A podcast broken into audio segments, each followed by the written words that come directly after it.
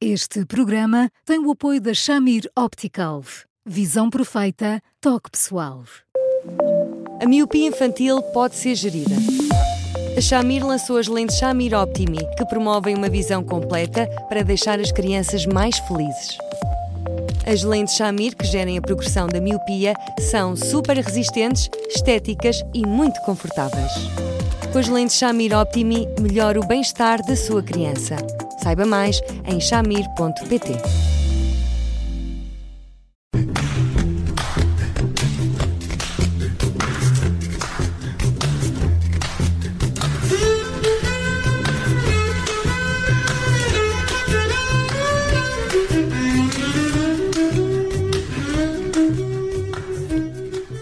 Bem-vindos a mais um Porque Sim Não É Resposta com o psicólogo Eduardo Sá. Eu sou a Judite França, comigo está o Bruno Vieira Amaral e hoje vamos a um tema proposto pelo Eduardo sobre uh, os pais que se divorciam e que têm um, guarda alternada da criança, ou seja, a criança passa uma semana com a mãe e uma semana com o pai. Além disso, é possível, e esta é a grande pergunta para o Eduardo, se é possível que uma criança nestas eh, condições tenha também uma alternância de escola frequente. Uma escola durante uma semana e outra escola durante outra semana. E é essa a pergunta que vamos fazer ao Eduardo Sá. Eu nunca tinha ouvido uh, uma, uma situação destas, não sei se, se já tinhas. Uh... Nunca, nunca me tinha deparado com uma situação destas. Pois e... eu quando vi fiquei, uh, fiquei, um pouco, fiquei surpreendido claro. porque uh, esta, uh, claro, a guarda alternada, a residência alternada, eu acho que é uma vantagem quando existem condições, mas aqui já me parece um pouco ir um pouco muito, mais além, demasiado confuso. salomónica a decisão. Sim, parece-me confuso. Como é que uma criança acompanha a matéria em duas escolas duas diferentes. Duas escolas, duas matrículas, sim, que tem duas turmas. Com tempos próprios, né? as escolas não andam a par e passo sim, na matéria, sim, como é evidente. Portanto, este é um tema bom para abordar com o Eduardo Sá, que estamos a ter algumas dificuldades nas ligações, por isso ainda não o ouvimos, não estaríamos nós aqui a empatar tanto tempo se já tivéssemos Eduardo Sá em linha, e enquanto uh, o, Eduardo, uh, eu acho que é um problema de ligação, devemos uh, aguardar mais uns segundos para saber se conseguimos de facto estabelecer ligação com o psicólogo Eduardo Sá para abordarmos este tema, que é de certeza um tema que interessa a muitos pais, porque disputas por escolas, isso acontece muitas vezes, em que depois cabe ao tribunal decidir em que escola é que aquela criança anda, e isso acontece por diversas vezes. Há, aliás, histórias de uh, crianças que foram retiradas de uma escola ou de outra escola porque a decisão foi tomada unilateralmente, sem o acordo dos pais, e os pais têm que ambos estar de acordo quando não estão, enfim, toma o, o Tribunal a decisão. Eduardo, agora que já está connosco. Eduardo? Olá. Olá. Olá. Olá. Olá. Agora que já está connosco, um, vamos ao tema então de, de hoje, eh, que já fizemos aqui um pequeno preâmbulo. Um, é possível que uma criança frequente duas escolas diferentes quando está, uh, quando é filha de pais divorciados com uh, guarda alternada? Dito. Um, Parece ficção, não é? Como eu gostava de dizer o contrário, não é? Na verdade, não é possível como acontece. E isto deixa-me muito sangrado, porque eu, eu acho que um, tribunal é um bem de primeiríssima necessidade. Todos queremos muito que as decisões dos tribunais sejam simplesmente sábias e sensatas tenho a noção que é muito, muito, muito, muito difícil estar num tribunal, nomeadamente ser juiz ou, ou, ou do Ministério Público, mas particularmente um juiz, no limite que tem que emitir e elaborar uma decisão.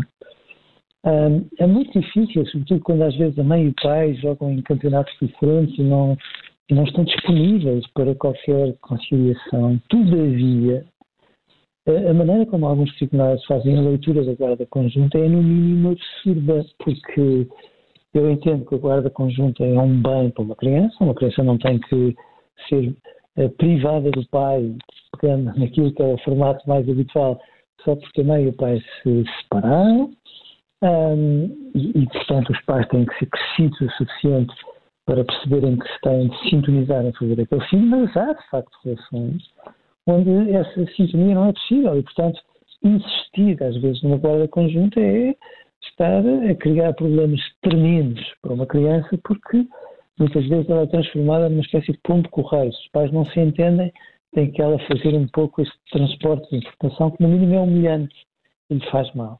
Mas o que é incrível é que há decisões previsórias e decisões definitivas em que se entende como normal que uma criança, numa determinada semana, para crianças de 4, de 5 ou de mais anos, sobretudo antes dos 6, como se no fundo fosse uma questão de menos importância, eh, e entende-se que, eh, pronto, pode não ser tão um pouco razoável que ela, numa semana, nomeadamente quando está à guarda da mãe, frequente uma escola, que pode ser uma escola com um determinado método educativo, e na outra semana tenha outro grupo de amigos, outro método, uh, outro professor, outro espaço escolar, às vezes completamente diferente, e isto uh, é qualquer coisa de absurdo. E eu acho absurdo só por isto, vamos já calar. Porque que a mãe e o pai não se entendam, a mim preocupa-me sempre muito, porque no limite podem correr o risco, aos olhos de um tribunal, de se estarem a inabilitar para o exercício da guarda. Ou seja, se não se entendem como é que conseguem ser pais em relação à gestão de toda a vida de uma criança. Mas que um tribunal, quando a mãe e o pai insistem em perspectivas diferentes, acaba por ser, peço desculpa pela falta de respeito, se for o caso, um bocadinho cobarde e diz: Bom, então neste caso vamos jogar na tripla, um X2, não está a tomar em consideração aquilo que é razoável para uma criança, porque sejamos razoáveis. Se fosse saudável, se fosse normal, se não fosse passível de expor a perigo, de estar a fazer adaptações diferentes, em comprimentos de ondas diferentes, com colegas diferentes, métodos diferentes, professores diferentes, espaços diferentes, tudo diferente, Bom, então porquê que os filhos dos magistrados não frequentam escolas diferentes semana sim, semana não? Que, ironicamente, é uma maneira de dizer como é que nós podemos deixar que os outros, que não são os nossos filhos, sejam expostos a decisões insensatas que nós não admitiríamos para os nossos filhos. E, portanto, hum. sim, acontece e pior. Às vezes, não só acontece no mesmo perímetro geográfico, como acontece numa versão, e estou a dar exemplos concretos, em abstrato, mas exemplos concretos, uh, numa versão do género, muito bem, numa semana esta criança frequenta uma escola no Alentejo, na semana seguinte frequenta uma escola na Grande Lisboa e a vida continua. Hum. Uh, eu estava aqui a, a falar com a, com a Judite e, e a dizer que uh, eram este tipo de decisões são decisões salomónicas no mau sentido, não é? Que é dividir a criança Sim. praticamente em duas numa, numa solução que uh, não, não agrada e, e não dificilmente servirá a alguém, muito menos à criança, porque o, o Eduardo dizia que uh, é ótimo quando os pais se entendem, e todos nós uh, uh, concordamos com isso, mas para além do entendimento dos pais, é também preciso haver condições logísticas claro. para, que isso, para que isso aconteça, essa, essa guarda conjunta, e não, não, não tenha a criança de andar aqui a cada semana quase que a reinventar-se e a readaptar-se a, a, a, realidades que são, são muito distintas, podem ser muito distintas ao nível dos colegas, dos métodos de ensino. Sim, obviamente, depois veja, isto é tudo um pacote que um, se arrisca a ter uma complexidade fora de controle, porque nós estamos a falar da, da escola. Mas depois há pais que entendem que um filho deve ter uma escola laica, outros que entendem que deve estar num colégio religioso. Uns que acham que o ensino público é que deve ser, outros que, pelo contrário, deve ser um ensino privado. Outros que entendem que deve ser uma, um método pedagógico, sei lá, escola moderna, por hipótese, outros que entendem que deve ter um, um, ensino mais formal. Bom, e depois há que discutir o pediatra, quem é o professor de natação, eh, se tem um ensino religioso ou não, sei lá, tudo, se é batizado ou não, vamos pondo uh, todo um conjunto de questões que fazem parte da vida das crianças e que são questões que, no ponto de vista dos pais, muitas vezes representam dilemas. Eu entendo que representem. Mas quando nós precisamos de judicializar a parentalidade nas questões mais básicas que ela tem, bom, e quando chegada a hora de haver uma decisão, que é uma decisão sábia, sensata, no sentido de dizer assim, bom, por muito que nos custe, a decisão que nos parece mais correta é esta, há tribunais que decidem não decidindo. Ora, que sentido é que tem que um tribunal de família exista, uh, bom, no sentido de proteger os mais vulneráveis, promovendo experiências de perigo? Isto é quase acrobático, é um absurdo, mas existe em Portugal. Uhum. Na questões concretas, uh, o que é que uma uh, realidade destas, de, de, de, todas as semanas a criança mudar de escola, pode afetar uh, uma criança? Uh, o que é que esta, esta mudança constante pode afetar a criança? Uma coisa é uh, passar uma semana em casa do pai e outra em casa, em casa da mãe. Mas esta mudança de, de escola todas as semanas, com realidades diferentes, o que é que pode significar para a criança? Oh, passar a semana com o pai ou passar a semana com a mãe significa que a mãe e o pai, independentemente de não se entenderem em questões que, que no limite os tenham levado a separar-se, a divorciarem-se, não significa que eles não tenham de se entender em relação a um mínimo denominador comum de regras, de rotinas e de outros tipos de coisas.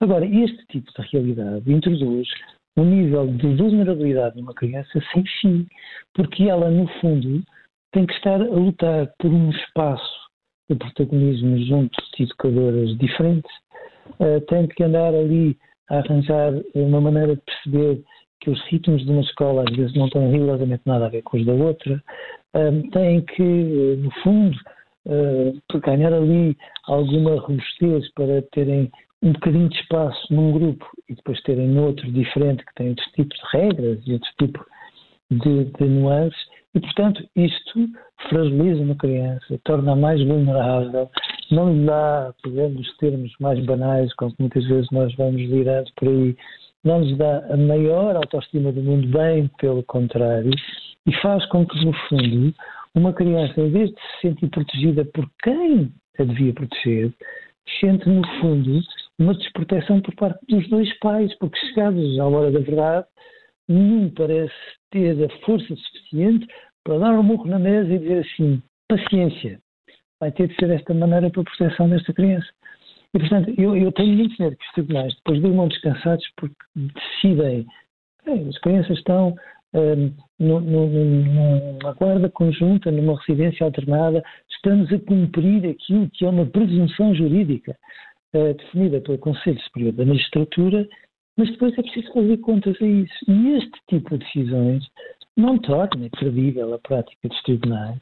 São injustiça, porque são este tipo de exemplos de abuso que depois fazem com que nós engenhemos muitas vezes o nariz para o trabalho de muitos magistrados, que é super meritório, mas que depois vão nesta onda de reticências e de nuvens um bocadinho opacas, e portanto faz mal, faz mal ao desenvolvimento das crianças e é potencialmente perigoso. Ora, hum, como é que nós podemos proteger ou esperar que quem deve proteger dê um empurrãozinho maior para que o perigo fique mais à espreita. Não faz sentido. Não, não, uma decisão destas de, de, do tribunal não carecia de um parecer sobre o impacto que uma medida destas tem no desenvolvimento, enfim, na felicidade de uma criança? Sim, sim, sim, sim. Sim, e mais, mas, mas a lei prevê uma coisa que é muito sensata. A lei prevê que em caso de dúvida, em caso de questões uh, mais, mais específicas, em que o magistrado não se sente competente para, para tomar tecnicamente uma decisão, que uh, o tribunal nomeie um assessor técnico, alguém que tenha crédito, experiência, uh, robustez de formação para chegar a um tribunal e dizer assim, olha, no meu entendimento, tomando em consideração isto, a decisão deve ser tendencialmente esta. E às vezes os tribunais não têm liberdade de vida. E, portanto, eu às vezes fico muito preocupado, porque se me perguntar assim, quantas vezes é que já ouvi em tribunal alguns magistrados dizerem assim, olha, pela minha experiência pessoal, ui, calma, é muito enviesante. Olha, eu conheço um caso em que correu mal, cuidado, porque nós não podemos pegar em experiências parciais para criarmos um mínimo denominador de consenso que, no fundo, tem que sustentar uma decisão judicial. E, portanto, deviam, uh, obviamente, escutar outro tipo de opiniões. Verdade seja, verdade seja, que muitas vezes este tipo de decisões depois têm uns papelinhos, uh, todos eles às vezes de alguma parcialidade, ou porque houve um técnico de saúde mental que disse que sim, ou porque houve um pediatra que disse que não, etc. E, uh, e o tribunal muitas vezes não faz uma discussão técnica como devia e parte do pressuposto que um tribunal está competente para decidir sobre este tipo de coisas. Não está. Uma coisa é ter a competência do direito, que lhe dá, de facto, o poder de decidir, e ainda bem, mas não tem a competência técnica devida para discernir em questões tão pequeninas e, portanto, isto é uma decisão encolhida para não decidir, põe as coisas neste registro. Ninguém fica zangado comigo, sendo que nestas circunstâncias se está a prejudicar quem nunca se devia ter prejudicado. De facto, onde está o superior interesse da criança uh, nesta Às história? Às vezes não, é? não está em algumas pois. decisões judiciais, não, não, não. Não está. E devia estar, muito mais vezes. Eduardo, uh, ficamos por aqui hoje. Uh, amanhã estamos de volta à mesma hora. Estamos disponíveis em podcast, nas plataformas habituais e no site do Observador e sempre em eduardosá.observador.pt. Amanhã vamos mais, uh, vamos a mais um tema sugerido pelos nossos ouvintes que nos trazem tanta diversidade uh, nos e-mails que nos enviam. Eduardo, um grande abraço uh, e obrigado e até amanhã. Até amanhã, Eduardo. Obrigado e até amanhã.